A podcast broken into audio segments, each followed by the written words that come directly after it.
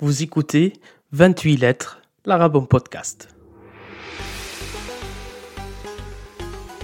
Le premier podcast destiné aux francophones qui apprennent l'arabe. Je m'appelle Ahmed, ancien prof d'arabe, lassé de la manière d'enseigner les langues en France. J'ai créé ce projet sonore pour te faire découvrir l'arabe autrement. Entre anecdotes, conseils et stratégies, nous allons naviguer sur les eaux de ton apprentissage. Prêt à embarquer? Alors, largons les amas. Mais avant, si tu aimes ce podcast, n'hésite pas à le partager sur les réseaux sociaux. Tu peux aussi laisser une note et un commentaire sur Apple Podcast ou sur ta plateforme d'écoute si elle te le permet.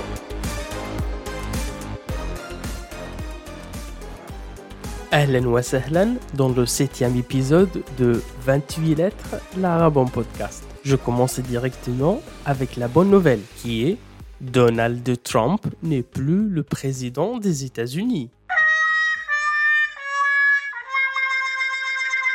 Non, c'est une ancienne bonne nouvelle. Mais celle d'aujourd'hui, c'est que notre famille s'agrandit et 28 lettres l'arabe en podcast est écouté dans 22 pays après la France, vient le taux d'audience au Royaume-Uni, en Belgique, au Maroc et en Arabie Saoudite dans l'ordre. Ça te donne une idée à la fois sur la diversité d'apprenants d'arabe qui vivent dans les quatre coins du monde, mais aussi sur le besoin d'un vrai partage d'expérience en sortant du rapport vertical entre enseignants, seuls détenteurs du savoir et de l'autorité en classe de langue, et apprenant, consommateur passif de ce savoir. Ce que l'on essaye de faire ici dans ce projet sonore. On passe à la vie de jour qui m'a été envoyée de Hey, enseignante bénévole d'arabe dans une association parisienne. Elle a écrit la chose suivante. Bonjour Ahmed, c'est une très belle initiative car elle donne à la langue arabe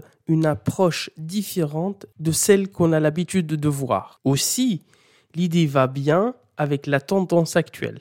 Fin de commentaire. Merci beaucoup, Aya, de tes mots qui me réchauffent le cœur. Effectivement, le podcast est un support privilégié chez les jeunes et les moins jeunes, donc il faut profiter pleinement de son expansion actuelle. Il y a 15 ans, plus précisément en septembre 2006, j'ai fait connaissance avec Mahdi, mon ami marocain et avec lequel je suis toujours en contact. Je me souviens très bien de notre première longue conversation qui a eu lieu sous le soleil du campus bordelais où nous étions encore étudiants. Chacun parlait son dialecte et ce fut mon premier échange avec un voisin d'un autre pays arabe. Mais dès les premières minutes, j'ai été sidéré par l'écart et par la distance qui séparait nos dialectes respectifs. Pourtant, issus tous les deux de la même langue. Et à chaque signe d'incompréhension de ma part, grimace, rétrécissement des yeux ou hochement de tête, Mahdi faisait recours à ce qu'on appelle en linguistique la commodation, ce qui consiste à remplacer les mots incompréhensibles par ton interlocuteur par d'autres qui lui sont familiers. Petite parenthèse, on fait toutes et tous l'accommodation tous les jours, tout le temps. Par exemple, le médecin simplifie sa terminologie en s'adressant à son patient. Le garagiste adapte son langage technique en parlant avec son client. Ou encore, les adultes, quand ils s'adressent aux enfants, avec des mots accessibles et qui ne sortent pas de l'univers encore élémentaire de petits bouts de chou. Fin de parenthèse. Et tout au long de mes rencontres avec des amis maghrébins, syriens, libanais, soudanais ou yéménites, j'ai commencé à observer chaque dialecte dans ses moindres détails. Au fil des années, deux grandes questions se sont formulées. La première, pourquoi nos dialectes sont-ils si différents, si hétérogènes alors qu'elles appartiennent tous à la même source? La seconde question, la naissance de cette diversité linguistique est-elle antérieure ou postérieure à l'arabe littéral? Évidemment, cet épisode ne prétend pas répondre à ces interrogations, qui peuvent représenter à elles seules un sujet de recherche pour un master en dialectologie ou pour un doctorat en linguistique. Mais je voudrais partager avec toi quelques observations et remarques. Petite précision, il s'agit ici seulement et uniquement d'une analyse personnelle, donc subjective et critiquable par définition. Commençons par le premier point. Pourquoi un tel écart entre les dialectes? Hormis l'effet non négligeable de la colonisation et l'emprunt au français, à l'anglais, à l'espagnol et à l'italien, il y a d'autres réflexions devant lesquelles on peut. Le premier point,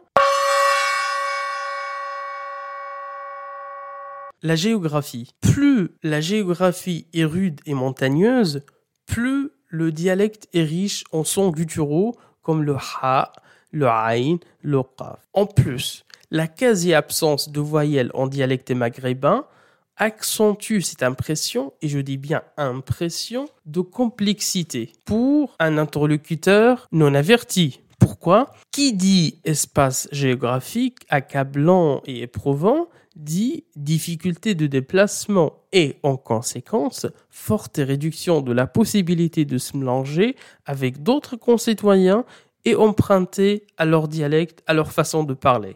On peut rapprocher cet exemple de l'accent québécois qui nous semble bizarre et souvent incompréhensible, alors que nous parlons tous les deux la même langue, le français, la langue française. Pourquoi?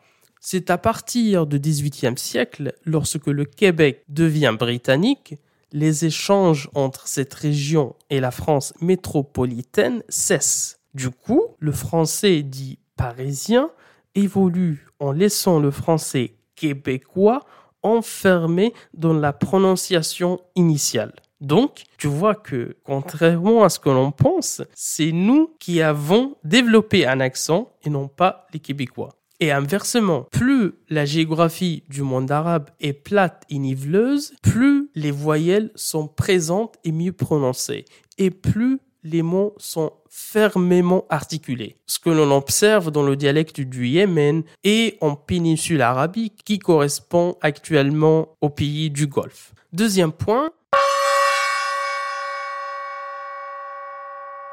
les frontières. Étonnamment et paradoxalement même, le dialecte de chaque pays ne s'arrête pas à ses frontières géographiques avec les pays voisins. En réalité, les habitants des zones limitrophes parlent plus ou moins le même dialecte de deux côtés de frontières. Par exemple, les habitants de Ainab et de Constantine en Algérie ont une façon de parler semblable au dialecte du pays voisin qui est la Tunisie, contrairement à leurs compatriotes à Wahran ou à Telmesan où le dialecte s'approche beaucoup plus du dialecte marocain et inversement du côté tunisien et marocain avec l'Algérie. Le même phénomène est aussi observé chez les Koweïtiens habitant les villes frontalières avec l'Irak chez les Égyptiens habitant à la frontière soudanaise, etc., etc. Troisième remarque.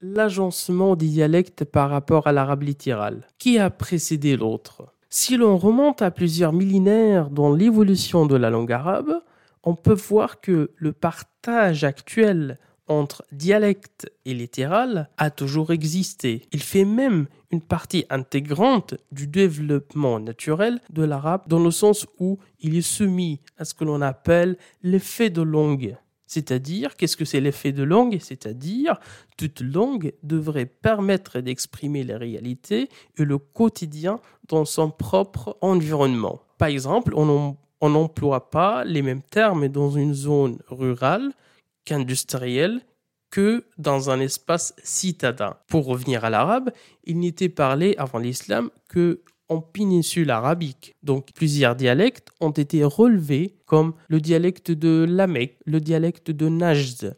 Cette région correspond actuellement à la capitale saoudienne Riyad ou encore le dialecte de Hadramaut, une région au Yémen, etc., etc. Mais L'impact de la géographie fut également sentir, car ces dialectes anciens de zones urbaines prononçaient souvent la syllabe ch à la fin des mots. Par exemple, au lieu de dire ahipoki, je t'aime, on disait Ahibich, qui est toujours conservé aussi. Par contre, les dialectes des zones bédouines, eux, étaient marqués par une articulation plus agressive, plus concave, due, entre autres, aux conditions de vie assez austères des nomades. Pour reprendre et revenir à la situation au XXIe siècle, cette question du lien entre dialecte et arabe littéral est toujours d'actualité. Il fait toujours couler beaucoup d'encre en termes d'études, d'ouvrages, d'articles scientifiques ou de projets de recherche doctorale. On pourrait penser que tout est déjà dit, tout est déjà analysé. Cependant, les questions de la part de mes étudiants reviennent régulièrement à ce sujet. Comment passer du dialecte au littéral ou inversement? Quels sont les moyens stratégiques pour mieux apprendre tel ou tel dialecte? Et surtout, surtout, quel est le dialecte qui ressemble le plus à l'arabe littéral? La réponse est aucun. Oui, oui, oui, t'as bien entendu, aucun dialecte est lui seul l'héritier de l'arabe littéral. Parce que on sait qu'il y a une sorte de compétitivité entre les habitants de la région pour dire moi mon dialecte est le plus proche de l'arabe fosha est le plus pur et le plus épurifié et le plus unifié. Tout ça ça ne veut absolument rien dire sur le terrain. Pourquoi? Parce que chaque dialecte contient avec des degrés différents et pour les raisons qu'on vient d'évoquer l'ADN de la langue littérale. C'est comme un enfant qui possède automatiquement, obligatoirement 50% de l'ADN du papa, plus obligatoirement, systématiquement 50% de l'ADN de sa maman. Or, l'enfant développe sa personnalité en fonction de nombreux facteurs et paramètres qui lui sont propres, qui lui sont pas héréditaires, comme l'éducation, l'espace géographique, les expériences et rencontres personnelles, etc., etc. Bah, cette image est tout à fait applicable à la langue arabe. En d'autres termes, les mots des dialectes proviennent certes de la même langue, mais qui ont été utilisés différemment en fonction de chaque groupement social, situation de communication ou besoin et réalité de l'époque. Résultat, chaque dialecte a fait sa vie, a développé ses capacités d'expression indépendamment de l'arabe littéral. Mais pourquoi dit-on qu'il s'agit toujours de la même langue? Parce que tout au long de ce processus de développement, le lien a été toujours maintenu avec l'arabe littéral par, d'un côté, les pratiques religieuses de l'islam et de l'autre côté l'emploi assez fréquent dans le contexte et le cadre administratif, médiatique et politique. Quant aux autres questions, j'avoue ne pas connaître la méthode miracle ou la solution magique pour mieux apprendre un dialecte donné. En général, un apprenant ou une apprenante d'arabe devrait investir beaucoup d'efforts. Il devrait écouter, regarder, relever les détails qui lui semblent pertinents ou noter les incohérences pour comprendre pourquoi dit-on ceci et non pas cela. Pourquoi dans cette situation précise, on a utilisé telle formule et non pas l'autre formule? Je sais que c'est très facile à dire, très compliqué à faire, mais je pense que écouter les chansons arabes pourrait rendre cette euh, tâche plus agréable. Et voici cinq bonnes raisons pour privilégier l'apprentissage des dialectes par les chansons. La première raison, c'est que les chansons qui sont prononcées, chantées, utilisent les termes tels qu'ils sont employés par les natifs au moment même de leur production. Deuxième raison, ce langage est également actualisé en permanence, donc tu es tout de suite informé de comment les Libanais, les Égyptiens, les Marocains s'expriment ces jours-ci en temps réel. Troisième raison, les chansons sont riches de formulations et expressions toutes faites que tu peux introduire et intégrer à tes échanges sans beaucoup de difficultés. Quatrième raison, en plus, ces formulations prêtes à l'usage sont facilement mémorisables grâce au tempo de la chanson. Et cinquième et dernière raison, les chansons sont un support à la portée de tous. On peut les écouter en voiture, en transport, dans la rue ou même chez soi en faisant ton repas de soir ou après le repas au moment du thé ou du café. Ainsi, on arrive à la fin de cette trilogie consacrée à la question des dialectes. C'est la fin de l'épisode mais non pas de la discussion. On y reviendra certainement prochainement. Mais avant de te laisser, on peut observer un certain nombre d'expressions qui sont communes à tous les dialectes arabes, ou presque, comme Assalamu alaikum, Alhamdulillah, Inch'Allah, Astaghfirullah, etc., etc. Qu'est-ce qu'on remarque sur cette série? Deux remarques. La première, ces formulations n'ont jamais été converties au dialecte parce que si on l'observe, elles se prononcent quasiment de la même façon dans tous les pays arabes. Deuxième observation, elles relèvent toutes du registre religieux. Et pour cause, elles sont employées par les chrétiens, les juifs, au même titre que les compatriotes arabes et musulmans. Ce qui nous conduit au sujet du prochain épisode hors série. À l'occasion du mois de Ramadan, il me semble important de questionner le lien entre langue arabe et religion musulmane. Alors, sont-elles des sœurs siamoises ou peut-on toujours proposer et dispenser un enseignement laïque de l'arabe? On parlera de tout ça la semaine prochaine. D'ici là, je te souhaite une excellente matinée, après-midi ou soirée selon ton moment d'écoute. Salut Merci de ne pas avoir quitté le navire en pleine mer. J'espère que tu es maintenant arrivé à bon port. Si cet épisode t'a plu, n'hésite pas à venir en discuter sur mon compte Instagram ahmad.galal84 ou sur la page Facebook du podcast. Tu as le lien en description. Et enfin, si tu veux me soutenir gratuitement, une note et un commentaire sur Apple Podcast, ça ne te prend qu'une minute et ça m'aide énormément. A très vite sur Instagram, sinon à mercredi prochain.